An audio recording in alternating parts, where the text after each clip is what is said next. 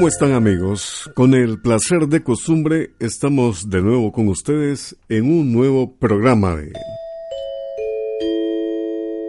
Oigamos la respuesta. Qué placer compartir con ustedes con nuestro lema, comprender lo comprensible es un derecho humano. Y en el programa de hoy le gustaría a usted saber si las naves espaciales Voyager 1 y Voyager 2 aún siguen viajando por el espacio. ¿Sabe usted qué es la machaca? ¿Y quiénes son los gitanos? Quédese con nosotros y podrá saber las respuestas a estas y otras interesantes preguntas que nos hacen los oyentes de distintos rincones de Centroamérica y más allá de nuestras fronteras. Póngase cómodo, sírvase un cafecito, un fresquito, en fin, dispóngase a compartir con nosotros, oigamos la respuesta.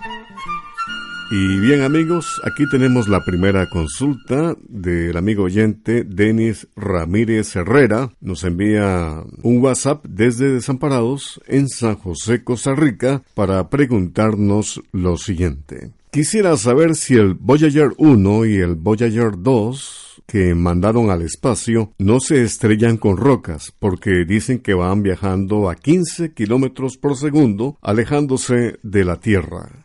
Escuchemos la respuesta. Las ondas espaciales Voyager 1 y Voyager 2 son aparatos no tripulados que fueron lanzadas al espacio en el año 1977 se enviaron para poder estudiar distintos planetas de nuestro sistema solar como Júpiter, Saturno, Urano y Neptuno. Como estas naves no fueron diseñadas para regresar a la Tierra, aún continúan viajando y 42 años después de que fueron lanzadas siguen mandando algunos datos, aunque algunos de los instrumentos que llevan ya no funcionan. La sonda Voyager 2 se encuentra actualmente a más de 18 mil millones millones de kilómetros de distancia de la Tierra y la sonda Voyager 1 se encuentra un poco más lejos, a más de 22 mil millones de kilómetros de distancia. Se encuentra en una región del espacio muy lejana donde ningún otro aparato hecho por el ser humano ha llegado antes. Tal y como usted menciona, estas sondas viajan muy rápido,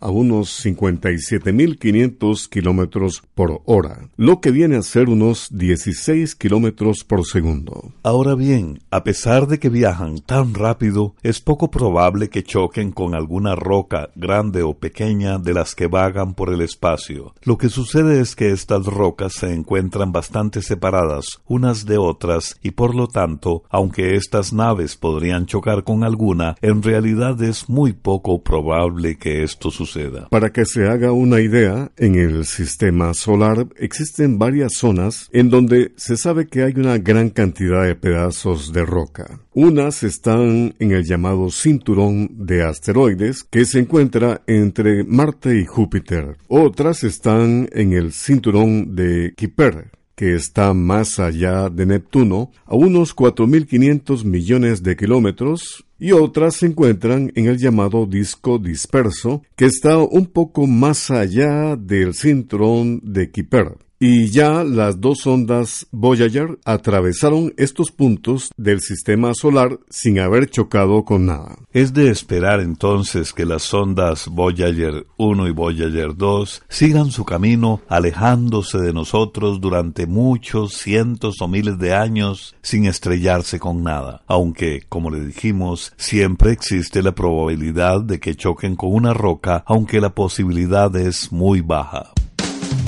Y ahora, estimados oyentes, es el momento de ponernos en movimiento.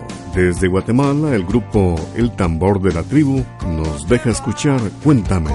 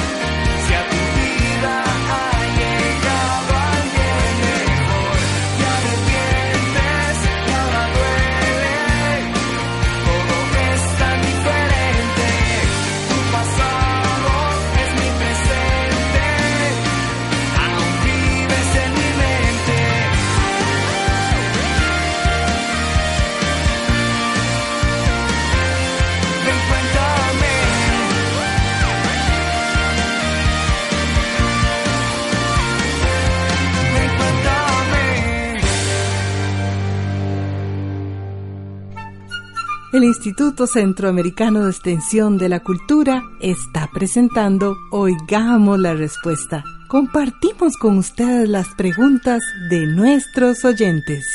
Un estimado oyente nos dice, hola, muy buenos días, mis estimados amigos. Es un placer saludarlos desde Morazán, Honduras. Me interesa saber cómo puedo procesar personalmente el jengibre, para qué sirve, cómo se prepara y en qué más lo puedo utilizar. Escuchemos la respuesta. El jengibre es una planta nativa de la India que se da muy bien en nuestras tierras centroamericanas y que es fácil de cultivar. Se da en lugares de clima lluvioso y caliente. Lo que se usa de la planta es el rizoma, que es un tallo grueso que crece bajo tierra. Se parece a una raíz gruesa. El jengibre se usa tal y como sale de la tierra. Nada más hay que lavarlo bien y quitarle las raicillas delgadas. La cosecha se recoge aproximadamente a los nueve meses de sembrado. Cuando las hojas del jengibre se ponen amarillas, quiere decir que ya es tiempo de sacar el rizoma. Para guardar el jengibre es mejor ponerlo en lugares frescos o en el refrigerador. El jengibre tiene un sabor picante muy particular.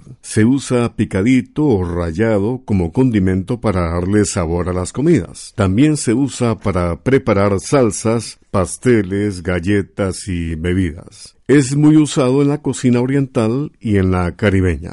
El jengibre también se usa por sus propiedades medicinales. Lo recomiendan para aliviar molestias del estómago como indigestión, cólicos y diarreas. También lo recomiendan en caso de náuseas para prevenir el vómito. Además, puede usarse en caso de resfrío o bronquitis para aliviar la tos y la irritación de la garganta. Para preparar el remedio se echan una o dos cucharaditas de jengibre molido o cortado en trocitos en una taza de agua que acaba de hervir. Se deja reposar hasta que enfríe un poco. Luego se cuela y se toma. A este remedio se le puede agregar un poco de miel y limón.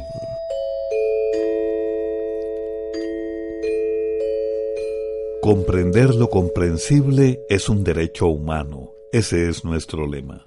Por medio de Facebook, el señor Douglas Membreño se comunica con nosotros y nos dice, Hola, les envío una foto de un insecto que encontré en el bosque. Dice don Douglas, quisiera saber si me pueden dar su nombre y nos envía una fotografía. Oigamos la respuesta. En primer lugar, don Douglas, permítanos agradecerle la foto tan interesante que nos ha mandado. Verdaderamente, la naturaleza nunca deja de sorprendernos. Vamos a contarle a don Douglas y a nuestros oyentes, describirles que ese insecto de aspecto tan extraño que aparece en la foto que nos envió don Douglas pertenece a la familia de las cigarras o chicharras. La gente generalmente lo conoce con el nombre de machaca, aunque en algunos lugares le llaman mariposa caimán, cigarra víbora o chicharra machacuy. Estos insectos habitan desde México hasta Brasil. En Costa Rica hay dos especies. Como usted pudo apreciar, don Douglas, son de color café y bastante grandes pueden llegar a medir hasta 9 centímetros de largo. Algo que llama mucho la atención es la forma que tiene la cabeza que recuerda a un maní, aunque vista desde arriba se parece un poco a la cabeza de un lagarto. Quizás por su extraña apariencia es que sobre este insecto existen muchos mitos o creencias y muchas personas le tienen miedo. Hay quienes creen que la machaca muerde o inyecta veneno, pero esto no es cierto. La machaca es totalmente inofensiva para las personas. Los científicos creen que la apariencia extraña que tiene la machaca le sirve para defenderse de sus enemigos naturales. Cuando algún animalillo se le acerca, acostumbra a mover la cabeza para asustarlo. Si esto no funciona, hace un corto vuelo y desprende un olor muy desagradable. Parecido al de un zorrillo.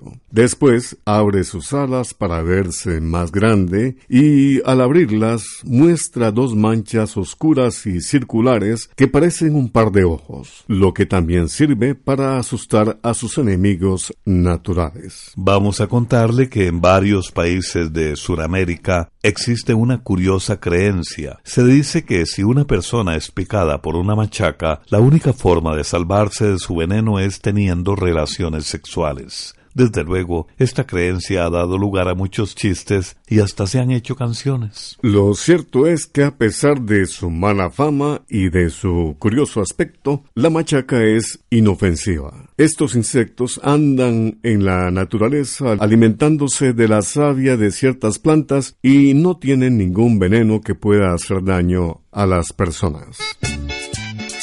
Bien, aprovechemos la oportunidad de esta pregunta y respuesta sobre la machaca para escuchar una canción del colombiano Aniceto Molina que se llama así, La Machaca.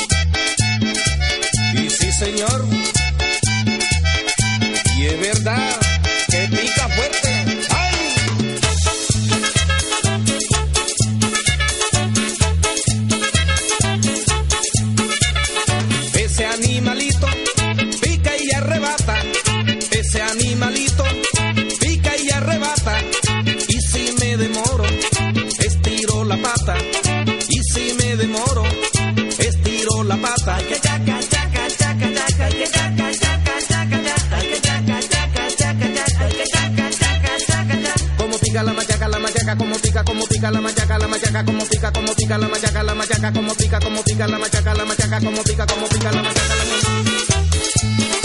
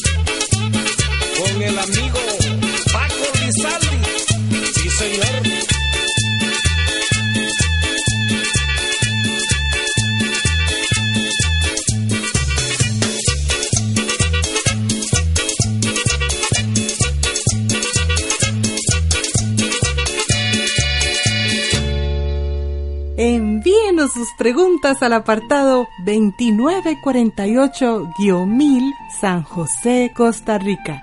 También nos puede contactar al correo electrónico isq.org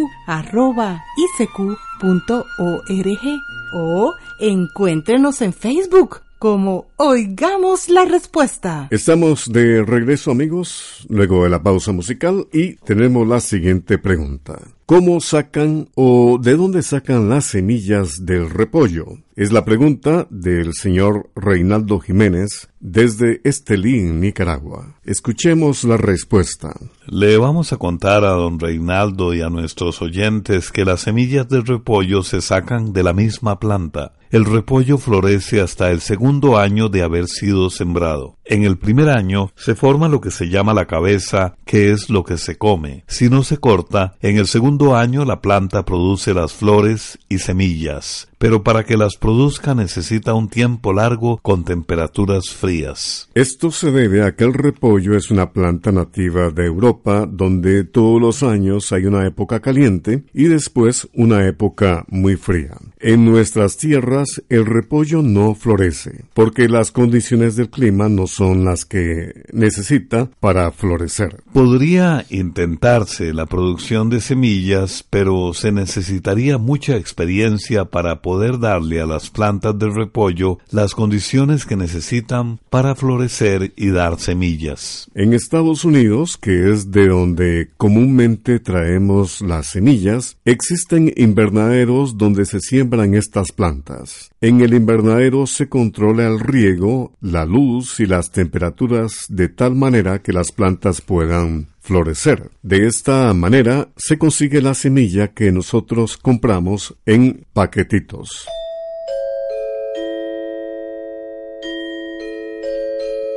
Oigamos la respuesta. Con nuestro lema Comprender lo comprensible es un derecho humano. El señor Nelson Reyes nos envía un correo electrónico desde Chinandega, Nicaragua, para preguntar lo siguiente. ¿Por qué a Adolfo Hitler se le decía el Führer y por qué a su gobierno se le decía el Tercer Reich? Oigamos la respuesta. A Adolfo Hitler se le decía Führer porque esta palabra en alemán quiere decir líder o guía, y Adolfo Hitler fue el líder de Alemania desde 1933 hasta su muerte en el año 1945. Por otra parte, Reich también es una palabra en alemán que significa imperio. El imperio de Hitler fue llamado Tercer Reich porque Alemania en dos ocasiones anteriores fue también un imperio. El primer imperio o primer Reich fue fundado por el emperador Otón I el Grande antes del año 1000 y terminó alrededor del año 1800. El segundo imperio alemán fue proclamado por el canciller alemán Otto von Bismarck después de la victoria sobre los franceses en 1872 y terminó con la Primera Guerra Mundial en 1918. El Tercer Imperio o Tercer Reich empezó cuando Hitler tomó el poder en 1933 y finalizó en 1945 cuando Alemania fue vencida por las cuatro potencias, es decir, por Estados Unidos, Inglaterra, Francia y Rusia.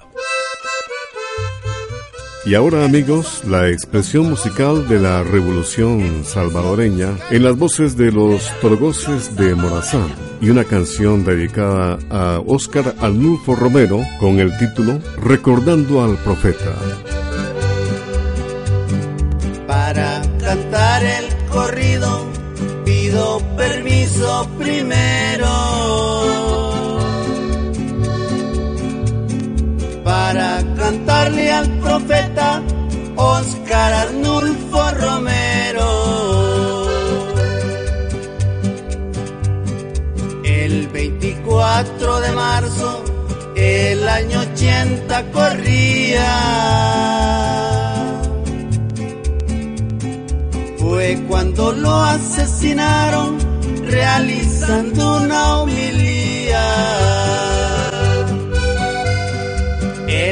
Para asesinarlo fue creado por Tahuizón en esa última misa, cuando la consagración con un disparo certero directo en el corazón.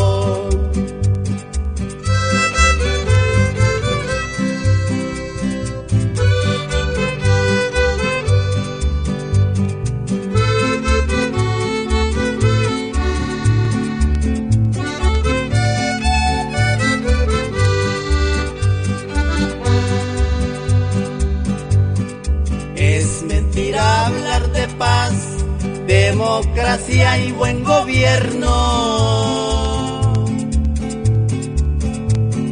Si la mera realidad que estamos medio viviendo, o te aferras a ser pobre, o simple sales huyendo.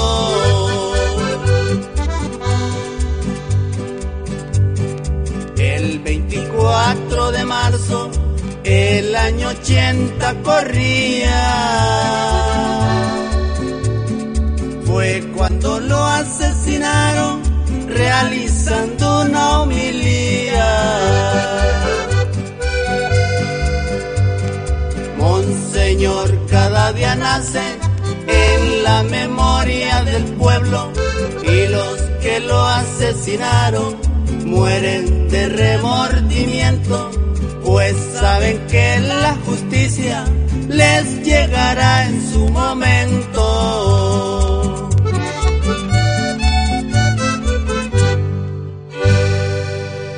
El señor Franklin Isaac García López nos escribe desde Paiwas, Nicaragua. Dice el señor García López, tengo una siembra de papaya. El problema es que cuando están grandes las papayas se les deteriora la punta. Cuando van a madurar les salen como unos ojos y se pudren un poco. ¿Qué puedo ponerles? Oigamos la respuesta. Primero que todo, vamos a decirle que si hubiéramos tenido una foto de sus plantas de papaya, eso nos hubiera ayudado a tener una mejor idea de cuál puede ser el problema que tienen. Pero, según lo que usted nos cuenta, puede ser que sus plantas tengan antracnosis, que es una enfermedad producida por un hongo. El combate de la antracnosis es sobre todo preventivo, o sea, para tratar de evitar la enfermedad, porque cuando los frutos ya tienen síntomas de la enfermedad, es poco lo que se puede hacer. Como los hongos aparecen cuando hay mucha humedad, se aconseja hacer drenajes en el terreno para que no se empose el agua y antes de empezar la siembra limpiar muy bien el terreno de malezas. También es importante recoger los frutos enfermos y las hojas dañadas y eliminarlos. Además, es conveniente que las plantas tengan una buena fertilización, porque una planta fuerte resiste mejor las plagas y enfermedades. Para prevenir la antracnosis, se recomienda ponerles a los cultivos de papaya fungicidas desde la época de floración hasta la época de cosecha. Entre los fungicidas más recomendados están Mancozeb, clorotanolil y Captan que se ponen según las indicaciones que vienen en los envases.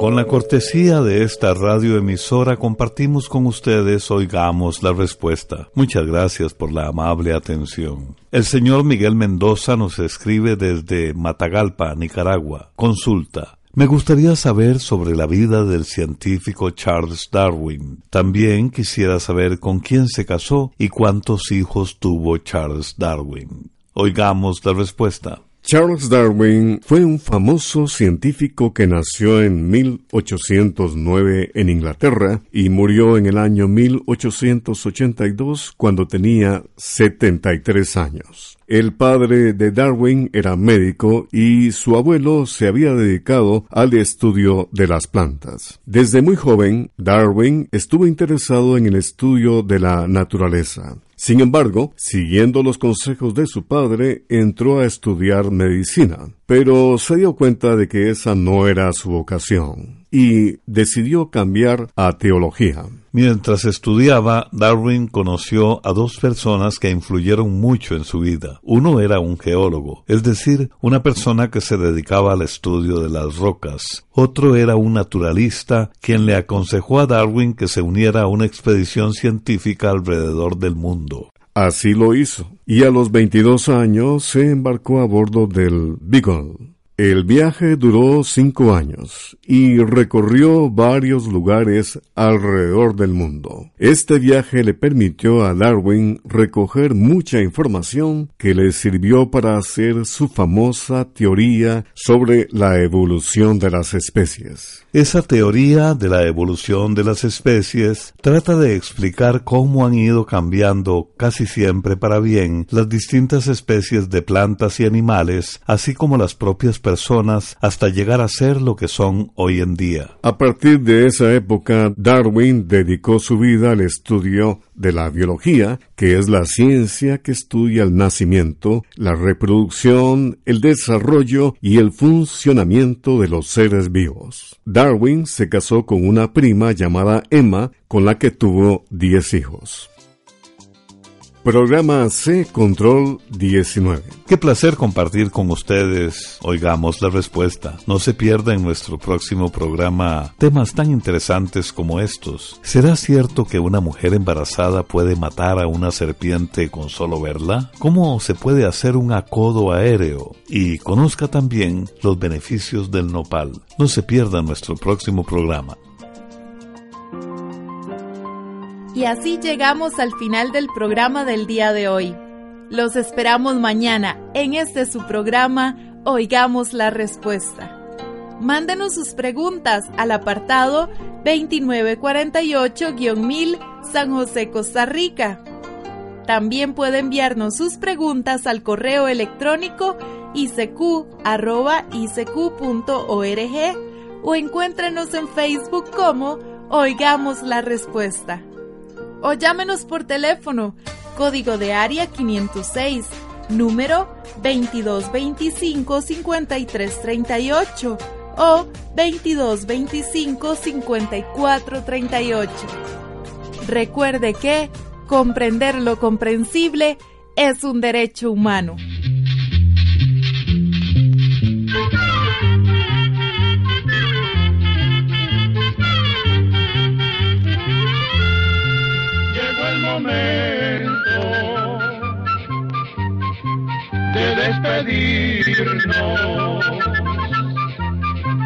Se va a la escuela, se va cantando